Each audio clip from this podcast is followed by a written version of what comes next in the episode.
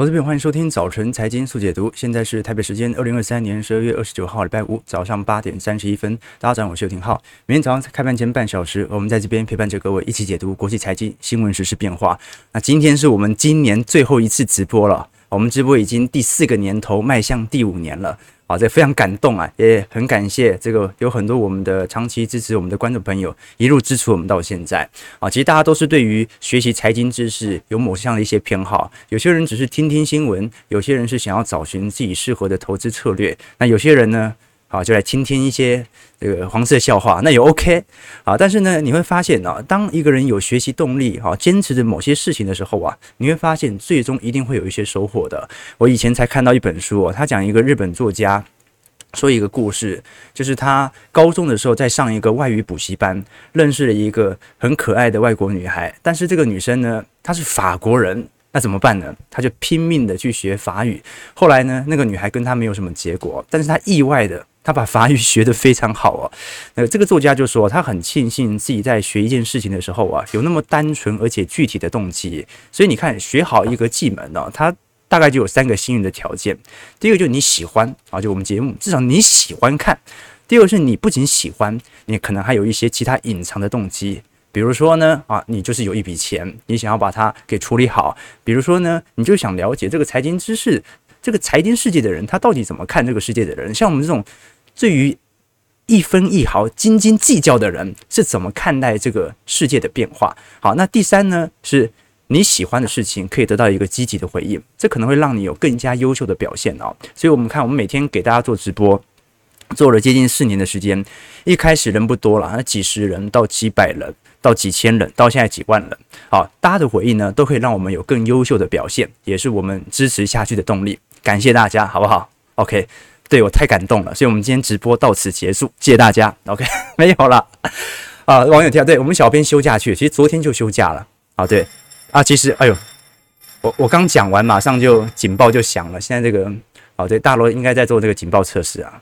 应该没应该没事情吧？OK，最近哦，其实风险很多。你看有什么割颈案呐、啊，然后那个家乐福什么中原店，对不对？这杀人放火的事情真的很多，要小心，要小心。哎，为什么讲到这个？我刚刚讲到小编要去休假了，昨天就休假了。好，所以这两天都是我自己当小编。好，其实其实休假还是可以登个后台来跟大家说个早安，但是这两天都不会有，这说明什么事情？应该他真的睡得很晚。好，所以我们就让他。啊，开心的放假去吧，让他轻松跨年啊，因为今年的假期要赶快把它放完了，对不对？好，要不然拖到明年啊，那就有劳资纠纷了。好，那我们马上来观察这个今年最后一天，华尔街来到尾声，我们看到昨天道琼指数啊还创历史新高，昨天道指收涨了五十点了，上涨零点一四 percent，收在三万七千七百一十点，历史新高。标普五百指数啊，距离历史高点呢零点二 percent 而已了。好，那虽然呢、啊，昨天我们看到。纳指和费半稍微下跌，不过呢，跌幅连零点零五 percent 都没有来得到，所以看得出来，其实整个美国股市到目前的状态啊，还是保持着非常显著的资金推升，只不过量是有点缩了，因为圣诞节嘛。那如果以今年各大资产的表现啊，费城半导体指数涨幅有六成三，纳斯达克指数涨幅有四成三啊，所以只要能够抓到这两项指数，那个绩效是很离谱亮丽的哦。好，那我也不说我有没有抓到了哈，这是我们的会员资产投资朋友啊，值得留意的方向。日经二五指数今年涨幅两成七啊，不过你赚得到价差，可能赔掉汇差了。这个日元贬多凶。新市场欧洲指数涨幅两成五，台北股市今年真的很漂亮。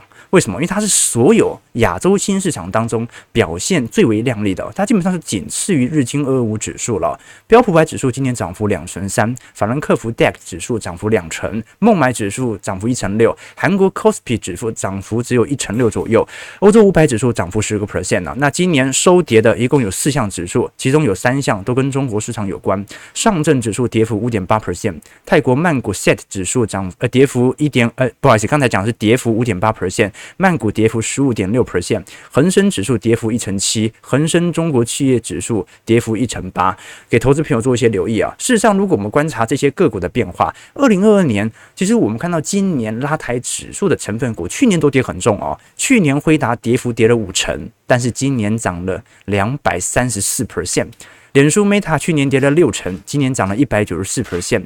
特斯拉去年跌了六成五，今年涨幅一百零五 percent，这还算偏弱的哦。Amazon 去年直接砍半，跌了五成，今年涨幅八十三 percent 啊。Netflix 去年跌幅五成一，今年涨幅六成五。Google 去年跌幅三成九，今年涨幅六成。微软去年跌幅两成八，今年涨幅五十八 percent 啊。纳斯达克指数。呃，一百指数去年跌幅三成三，今年涨幅五成四哦。苹果去年跌幅两成六，今年涨幅五成。标普去年跌幅一成八，今年涨幅两成六。啊，所以其实有很多美国的重要权值股都已经创下了史高价。那现在剩下的这些科技权值股，距离史高也不过就咫尺之遥。只不过呢，从现在的涨幅，你也可以意料得到，为什么投行对于明年科技股行情的续推升力度是有一点保守的。不管是台湾的券商把台北股市的目标价定在一万八。到一万九，美国股市的投行也把标普百指数设定四千八百点到五千点之间，也就是大家认为会涨，但是涨得不多，哎。你要了解，现在已经快破到万八了，涨了一千点，那算什么呢？所以哦，市场上真正的聚焦点呢，按照目前投行普遍有共识的资产，并不是股市资产。股市资产在明年有非常严重的分歧，有些人认为会续涨，有些人认为今年涨太多了。你怎么可能要求辉达连续两年涨幅都是两百多个 percent 呢？难度有一点高。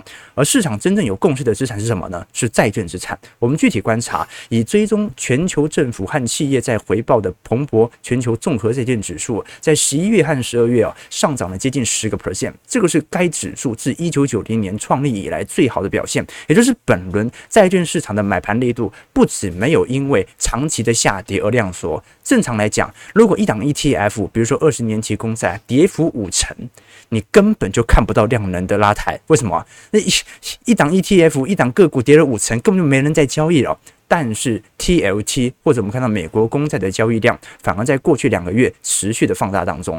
事实上，我们过去跟投资人有提过，从整个债券指数的报酬，我们来做留意。不管是美国高评级的复合债，或者美国公债、美国企业债、新市场债，甚至是非投资等级债，通常在最后升息日进场以后，在未来一年到三年的表现呢、涨幅都是非常亮丽的。以美国公债来看，好，比如说呢，最后一次升息日是什么时候？现在没有意外的话，应该就是今年七月份了嘛，也就到明年七月份，平均报酬是十个 percent 起跳，到二零二。五年的时候，基本上涨幅就是两成五起跳，所以我们可以了解到啊，整个债券对于利率显著负相关的政策投资。基本上足以去彰显我们在本轮利率政策转向点的一个投资部件方向，所以大家也知道，我们对于债券资产价格，其实大家回去看，我们有时候针对重要资产会做一些市场观察，在每个礼拜六会播出。好，其实已经连续做了几个季度的观察，基本上就是定调今年下半年它就是一个适合的部件点了。那部件有以后有没有继续跌？有啊，啊，比如说我早在今年大概是八月份、九月份呢，就极度看好债券利率即将见顶，很有可能升息。周期已经来到完全尽头了，只不过呢，十月份突然随着国债发行量的大增，国债价格大跌，殖利率高升，又跌了一波。但它不会改变整个债券周期底部的现象。那么按照过往的经验呢，通常联准会在升息停止以后啊，多久会进入到降息周期呢？我们从二零一八年、一九年的经验，以及零六年、零七年的经验来做一些留意和观察。基本上上一次的经验呢，是接近七点五个月，在零六年到零七年，这是维持了。十五个月，两千年到两千零一年大概是维持了八个月。换句话说，如果我们把七月份往后推八到十二个月，其实差不多就是明年啊，我们讲的二零二四年的上半年左右，就有可能会发生降息的迹象。只不过呢，这个降息的迹象。并不因为会降息，所以导致股市可能随着经济走皮而崩盘，很有可能预防性降息的加成，只是造成炒作的行情持续。当然，它的前提是通膨不能够救而复燃。那如果我们从债券的到期值利率来做观察，不管是美国高收益债，还是美国公债，或者全球投资等级债，目前值利率最低的美国公债，平均而言大概都有四点三 percent，比过去十年的平均值多了接近两倍以上。全球投资等级债的部分，目前到期值利率平均而言大概是五个 percent。好，换句话说，我们过去跟投资朋友提过，如果你真的有显著的配息需求。同样一档金融股，同样一档电信股，同样一档食品股，可能给予你四个 percent 到五个 percent 的到期值利率啊，呃我跟你讲配息利率，但是跟债券值利率比较起来，其实是以债券不管是从风险程度来看，还是从它的配息程度来看，其实有更加亮丽的表现的。我们可以理解嘛？我们以标普五百的股利率来做观察，目前是不到两个 percent 呢。如果是以标普盈余的殖利率啊，也不过就五点五 percent 啊，基本上还是有一半的债券都是能够跑赢它的。值得投资朋友多做一些留意和观察了。当然，我们必须了解哦，这个国债价格哦，它是不是就一定会？维稳就一路的向上，这是不一定的。我们只能说是相对底部的出现，但不能说它没有任何回调的机会存在。为什么？因为债券价格的波动，一方面取决于联总会利率政策预期的变化，另外一方面它取决于财政部发行国债的速度。如果我跟你说了，我利率会调降。利率调降嘛，债券价价格就容易水涨船高嘛。但是呢，财政部突然说，哎，我要趁这个时间点多发债，我突然丢了这么多的债券出来，债券供过于求，债券价格很容易就下跌。价格一下跌，殖利率又往上跑了。这个时候，你就可以理解到所造形成的现象。所以我们必须承认啊，现在整个二零二四年，目前针对公债和国库券的预估值，我们从图表上看起来是这样，但是很有可能会因为季度跟季度每个季度所释放的讯息不同，很有可能还是会形成形成债券价格的波动。也就是说了，我们只能说长期的底部已经到，但是我们没办法确定它是不是一路就这样扶摇直上。这个是大家在周期概念要有的认知哦。简单来讲啊，你要。抱得久，你才能够看到那个时间所产生的复利威力，也才能够看到它升息后，或者说升息周期停止后所形成债券的长期推动。但时间就是要放得久啊，这个是一个重点啊。OK，所以它必须要达到啊三个条件啊。第一个就是明年这种状态，第一个是景气要适度的走弱。它才有降息的理由嘛。如果明年景气真的又太好，上半年，那它基本上又失去降息的理由了。那债券的价格等于是短期的反弹。那第二点呢，是景气也不能差到引起系统性风险，否则短期内可能大家还是偏好持有现金，债券价格还是必须下跌。那第三点呢？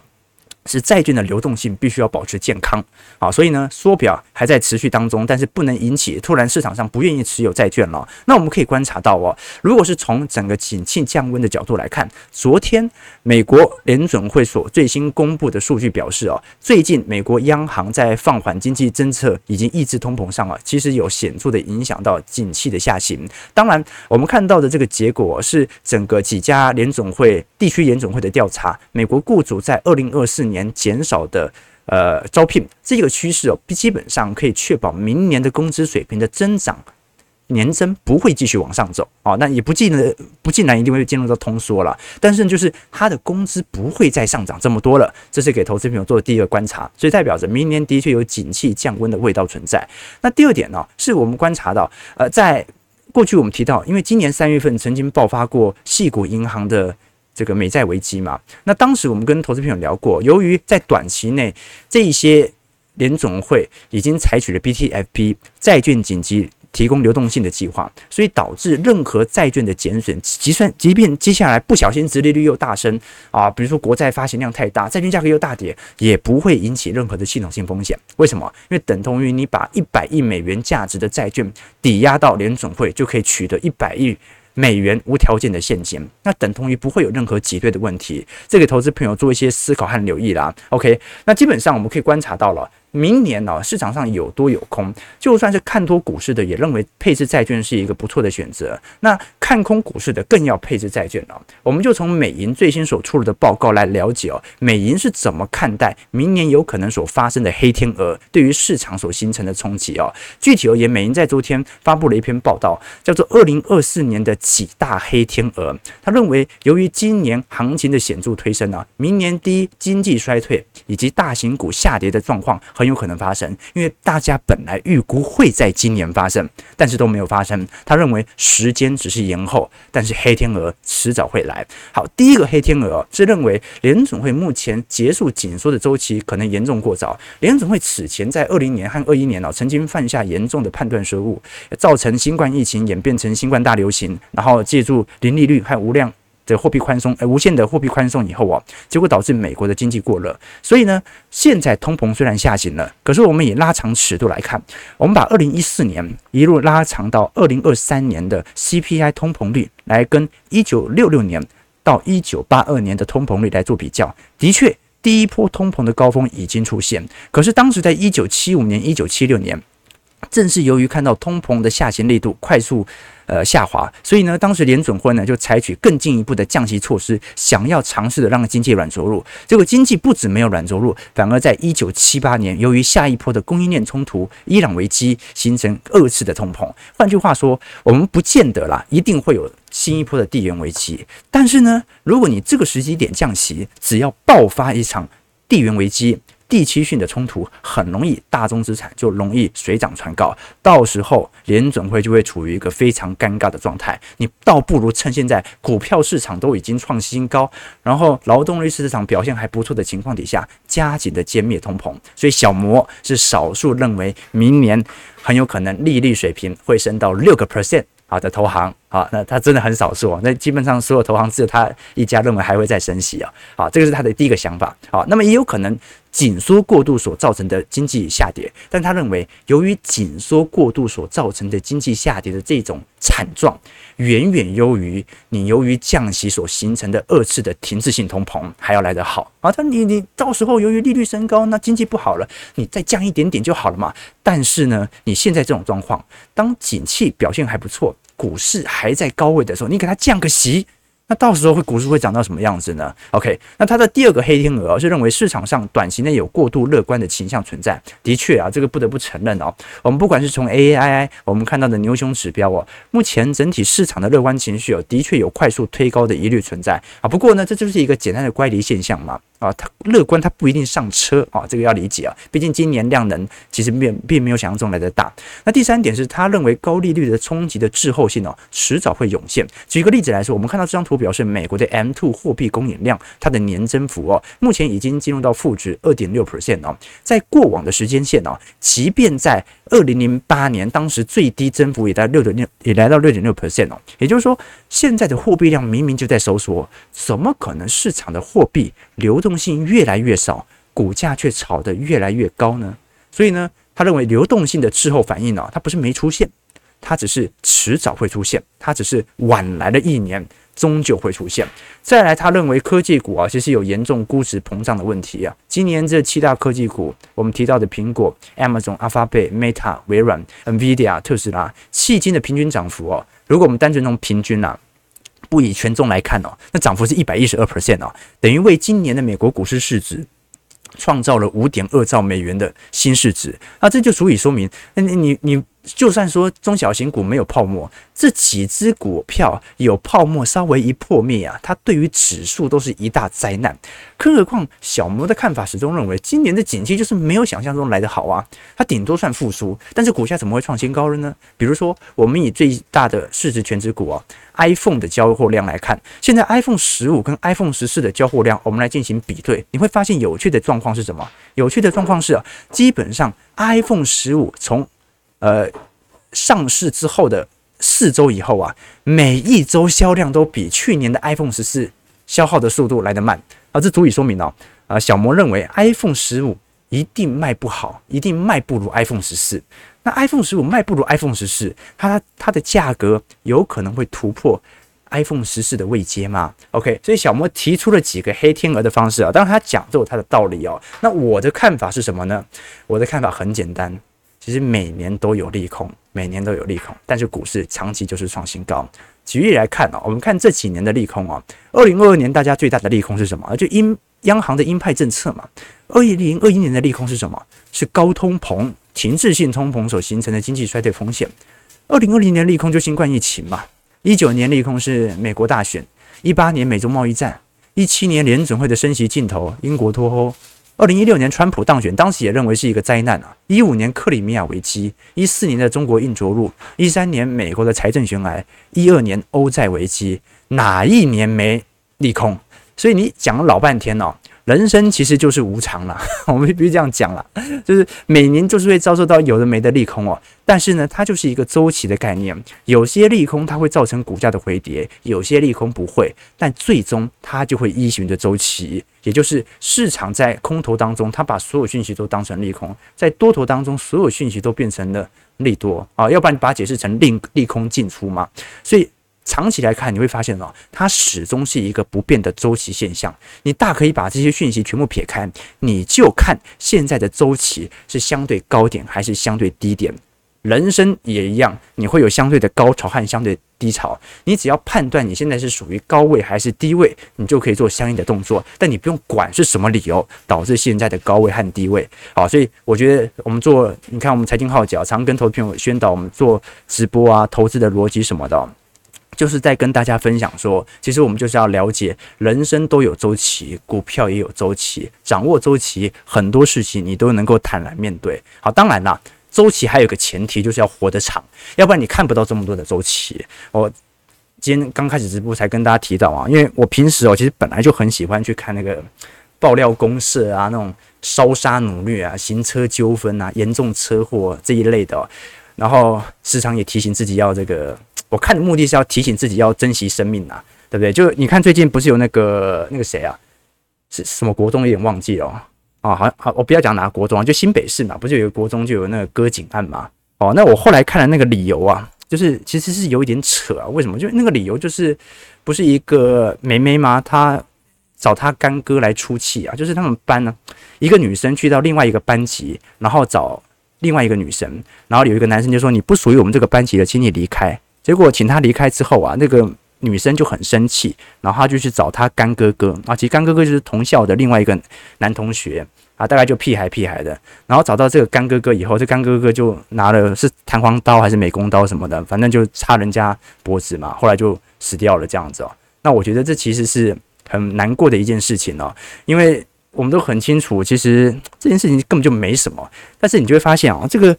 人生发生这种事情啊，真的是很无常的，所以我觉得大家一定要小心。前阵子另外有一个嘛，另外有一个是是家乐福的中原店吧，当时就是有几个屁孩哦，把家乐福给烧掉了，然后三亿元蒸发。那原因是什么呢？原因就是他到店里面哦，拿那个杀虫剂嘛。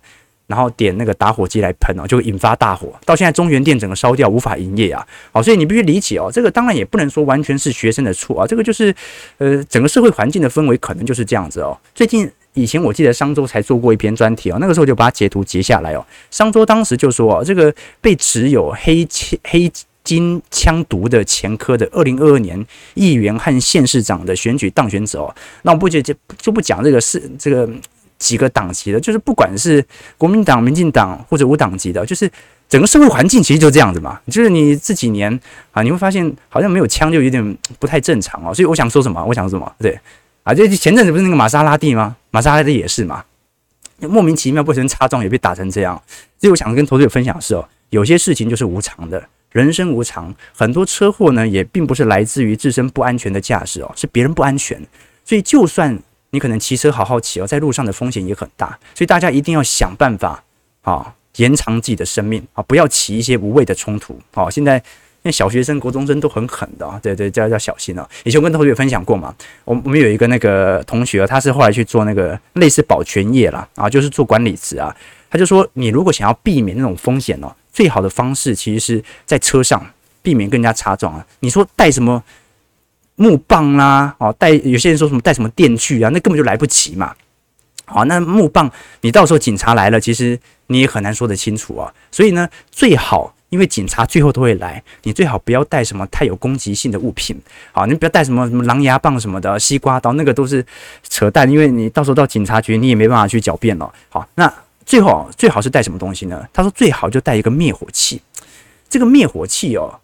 就你会用的话，它算是一个半远程武器，就是你被喷一下真的很痛苦。他说非常痛苦，他被喷过，而且是手推那种泡沫的灭火器哦。再就是才是干粉的灭火器哦。这个东西在手哦，五米之内哦，很难有人能够接近你的身体。而这个东西很沉，也可以打人这样子哦，而且非常合法。就是你说，哎，为什么你拿灭火器喷人啊？因为当时有冲突，但是我不是有有意攻击的，是因为我要保护自己。你拿一个球棒，拿一个狼牙棒，那怎么解释都不通，对不对？所以啊，这个我想跟同学分享，我为什么来讲到这个？人生无常。好，今年我学到的很多的这个教训就是，一定要好好照顾自己的身体。好，大家这个有些脾气很冲的哦，最好还是不要跟人家起冲突。啊，因为你不确定他有什么样的武器啊，大家一定要小心，大家一定要小心。OK，哎，刚刚为什么讲到这个啊？呃，刚才讲到，刚才因为讲到每年都有利空，每年都有利空，所以呢，你不要害怕，有利空就是长期的适合的部件点，你只要依循周期就可以了。事实上，我最近才看到一篇报告哦，他讲说全球的财富分配哦，你看到在全球大概是。收入在一万美元以下的，哦，有百分之二十二在非洲，百分之二十八在整个东南亚市场啊，百分之八是中国市场哦，百分之二十在印度哦。那十 K 到一百 K 哦，就百分之四十哦，就代表中国其实已经有蛮明显的收入提升在这几年的现象了。但是你一直到说这个一百 K 到 one million 哦，或者说超过 one million 的，整体来看，基本上是集中在北美市场嘛。所以你再怎么担心呢？你也担心台股或者其他海外市场的变化。美国股市啊，这长期来看，黑天鹅是总有一天会发生的嘛。好，但是长期来看，它就是向上，这是我的想法啦。好，最后我们来看台北股市哦。台股的部分在昨天冲高到一万七千九百二十八点哦，也是创下今年以来的新高点，成交值是大概两千八百四十六亿。呃，距离万八大关当然是仅此之之仅此仅此之遥了。但我个人会咫尺之遥，但我个人认为。整个台北股市，好，我先跟大家道歉好了。我说今年会上万八嘛，啊，今年今天只剩下一天的时间，可能没办法达成。我错了，我错了，但又又怎么样？反正反正赚得很开心嘛。台币的部分哦，昨天是走升到三十点七块左右啊，好，其实表现都还不错哦。那我觉得可以留意的几个指标啦。第一个就是从亚洲股市来看哦，今年涨幅是两成四，已经仅次于日经日经指数的两成七，都比韩国 Kospi 指数的一成六和印度指数的一成六表现还要来得亮丽哦。那第二点就是台北股市哦，其实近几个月十一月的散户指标，我们看到 M1B 和 M2 年增率哦，虽然分别下滑到三点零三和五点三三，持续形成死亡交叉，不过最近代表散户指标的证券划拨余额啊，已经终结了连续三个月的下滑，在十一月份重新上行，大增了一百一千三百九十二亿哦，来到三兆两千八百九十八亿。换句话说，市场新一波的资金量能开始重新回归了，不过是上个月才开始回归啊。就台北股市今年散户已经嘎空手嘎了一年了，终于在上个月开始有资金的显资显露的流入哦，融资余额也好，终于在今年十一月份开始有显著的上行迹象了。好，这个天为投资朋友做一些参考了。但是现在的这个迹象哦，我个人认为，哎，就是。大家大家终于要上车了嘛？啊，终于终于，现在才上车，哈，好开心呐，好开心呐。好，呃，九八点五十九分了，我们今天要导读一本书，不，那本书我有没有带啊？哦，有有有，在这边。今天我们导读的这本书，叫做东大生，这个这叫什么？让经济学变好玩的秒懂笔记。哦，这本书很有趣哦，因为这本书它其实有点类似那种，你像日本书，它都喜欢写的薄薄的一本，然后写的像漫画一样，我觉得蛮有意思的。那这本书呢，其实就是在描述整个经济学的概念和变化，但是用非常轻松的口吻来跟投资朋友做疏导了。其实我过去跟投资朋友提过，最早读那种哲学啊、经济学、心理学的书籍啊，你会发现啊，呃，每个领域都会有一些人是真正明白他自己在讲什么的。那这位。东大生哦，我们讲的这叫 Mugi Mugi Taru 是不是？Mugi Mugi Taru 啊，他其实我认为他是非常了解整个经济学的逻辑，因为他举了非常多生动的例子来做理解哦。其实你会发现呢，一个文明社会的年轻人来到了国中、高中阶段啊，你会发现整个大概率的知识现象啊，这一部分大概就是属于我们讲说科学类的话，一部分就是属于物理学啦、化学、天文学的基础啊，另外一类就是属于经济学。那物理学呢？它研究的是没有人的世界，而经济学呢，研究的是有人的世界。以前大家曾经听我说过嘛，就是说按照市场效率，不管是房价啊，比如说火车票啊，照理来讲哦，它都可以用。价格的方式取得相关的平衡，但是整个物理学和经济学研究的层面不同啊，它就有时候思考的方式就会差很多。很多人的经济学教育啊，远远落后于物理学，所以他们在考虑现实生活的时候，总是用物理学的方式来做思考。所以呢，我个人认为啊，这本书当中其实有非常多人与人的互动的方式，我们去推敲他怎么会采取这样的行为哦。OK，这个有机会我们继续导读，因为我怕一不小心就全部导读完了。因为这本书其实写蛮轻松简单的。但我还是想跟投资朋友推荐啊，就是说，每一周我们都会跟投资朋友推荐一本书，希望大家除了从我们的节目当中获取财经知识以外，也从不同的方向能够做更多的学习。原因很简单，因为我们的财经相关知识哦，并不是绝对的，希望大家可以从不同的逻辑来思考。最近我才看到博客来哦出了一篇二零二三年的阅读报告啊，他说在博客来的会员当中哦，有百分之四十二趴的。人每天都会看书，每次大家看的时间是二十一分钟到三十分钟啊。近两年大家平均看十一到十五本哦。好，那我的确啦，我后来看一下我后台的数据哦，呃，今年我的消费我看一下，好，这边因为。大家知道，因为你基本上你要买到几万元，基本上都是钻石会员嘛，就最高等级了。那每个月七号有这个会员日嘛。今年我的有效交易次数是十三次，实际消费金额是三万一千六百八十三块。其实我想跟各位分享啊，我买的书籍不多，为什么？因为大家也知道，我基本上不缺财经书。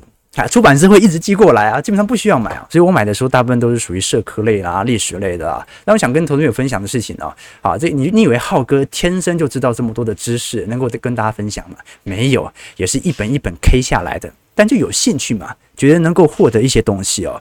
但是呢，现在这个市场上哦，愿意去读书的人真的已经不多了。昨天我才特别回去看一下诚品的财报哦，这原本想说读书人要支持读书人的，看他的股价根本不想支持嘛。我们看成品生活历年的 EPS 表现呢，一五年还赚了八点六块，一七年还赚到八点九块哦。结果不知道为什么疫情以后没人在看书啊。二零年赚到一点一六块，二零二一年亏了四点八块，二零二二年亏了三点九块啊。今年还没算第四季就已经亏了三点三块了。哇靠，根本没有人在看书啊！你看一下成品以前的毛利率哦。在一八年都是四成左右啊，结果到三成九，到三成五，到三成四，现在只剩下三成三了。营业利润率、税前净利、税前净利率以及税后净利率啊，全部都在萎缩当中。这个是成品从一三年挂牌以来长期的股价走势哦。说明什么事情呢、这个社会啊，已经没什么人在看书了。以前我在高中的时候哦。呃，基本上到哪走都至少可以看到一间老书店，就坐在里面就可以看啊。有时候买个漫画，买一本书意思一下，或者不买，老板其实也没有关系，看你是学生嘛。结果现在你会发现哦，这个没有书店的城市真的是很容易变八加九城市的。就现在大家你看那个街头巷尾哦，宫庙的数量是不是远远比书店还要来得多？所以哦，以后我真的是这样觉得啊，就是独立宫庙卖出去的书啊，可能比任何独立书店。还要卖的书还要来的多啊，对不对？以后你就不用点那个什么什么神明灯了嘛，就不用点什么读书灯去拜那个文昌帝君了，你就把图书馆直接设在宫庙里面就好了嘛，对不对？而且我简单来讲，就是现在你要看书哦，其实是一个稀少的、稀有的事件。所以呢，大家如果每个礼拜啊或者每个月啊挑一本书来看，我认为是。呃，蛮好的了。那今天推导的这本东大生让经济学的秒懂笔记，我觉得是蛮有意思的，蛮浅显易懂的一本书啊。以以前呢，我高中喜欢去的两间书店呢，也就一有一间已经完全结束营业了。大家应该知道，有一间是那个北车 M 八捷运站底下以前有一个 M 八成品哦，然后另外一家就是那个成立数学对面有一个垫脚石哦。那两家书店的风景差很多。因为 M 八都是 OL 嘛，都是那种女上班族啊。垫脚石主要是女高中生。那我比较喜欢去成品呐，啊，因为我心态比较成熟嘛。对对对对。以以你看以前的那个书店，现在大台北书店哦，在台北市市中心哦，我们讲台北市中心呢，你能够想出来的书店呢，大概是两只手数得出来。我讲的是那种一百平、两百平，你可以到处走的那种书店，那找不到了，找不到的。那环境会影响人呐。你说。呃，浩哥其实小时候也那个贼头贼脑的，那为什么现在感觉还蛮喜欢读书的？以前都混书店嘛。哦，所以我觉得大家让小孩子有有一个读书的习惯，我觉得是特别重要的哦。你看我爸就很会挑环境哦，补习班的学费很贵哦，但他还是经常帮我报名补习班啊。你想想看哦，每天要坐火车到北车 M 八补习，基本上也没时间学坏。那个就是环境影响人，因为补习班那个环境里头，那坏学生真的也不是很多啦。啊，不会动不动就插人家脖子这样子哦，人家都是下课之后可能。一般的都是下课要约打架嘛，好，那要不然就打网咖嘛。那我下课之后马上就要去补习班，那种环境会真的让我爱读书吗？不会，但不容易让我学坏。所以你每天只要待在同一个环境当中，比如说我们财经号角的环境当中哦，你基本上就会一步一步的影响到你的思维。这个时候你整个人就提升了。人家讲说孟母三迁，难道不能训练孟子在恶劣环境中用功读书的能力吗？不是啊，因为孟母知道环境造就人，环境比努力还要更加重要。